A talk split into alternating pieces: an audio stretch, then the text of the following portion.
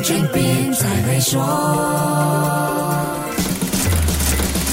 你好，我是黄俊斌。加息是中央银行让通货膨胀降温的一个手段，但这同时也会对销售和经营成本产生一定的影响。例如，对利率敏感的行业，像房地产和汽车业会首当其冲，成本推高价格，又会影响通胀和经济成长。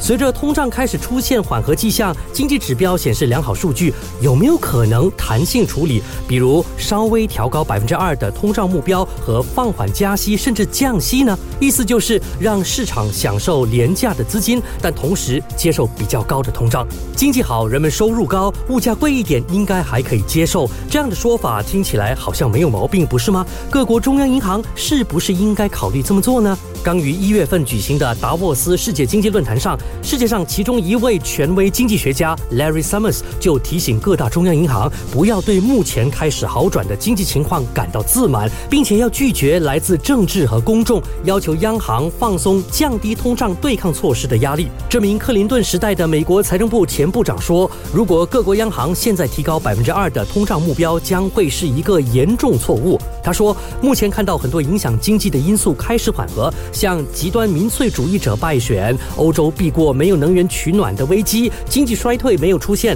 中国调整对世界的政策，通货膨胀开始缓和等等，这些都让我们感觉情况比几个月前好多了。但是这些因素缓和不应该让我们感到自满和松懈，因为之前那些造成通胀上升的暂时性因素的影响降下来，所以我们看到通胀下降了。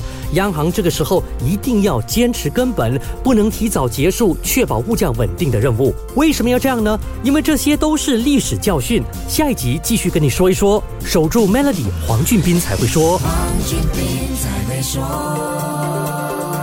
通过 Maybank Premier 的理财方案，为你建立财富的同时，还有机会赢取一辆 Mercedes-Benz 电动车。详情浏览 Maybank Premier Wealth.com/slash rewards，需符合条规。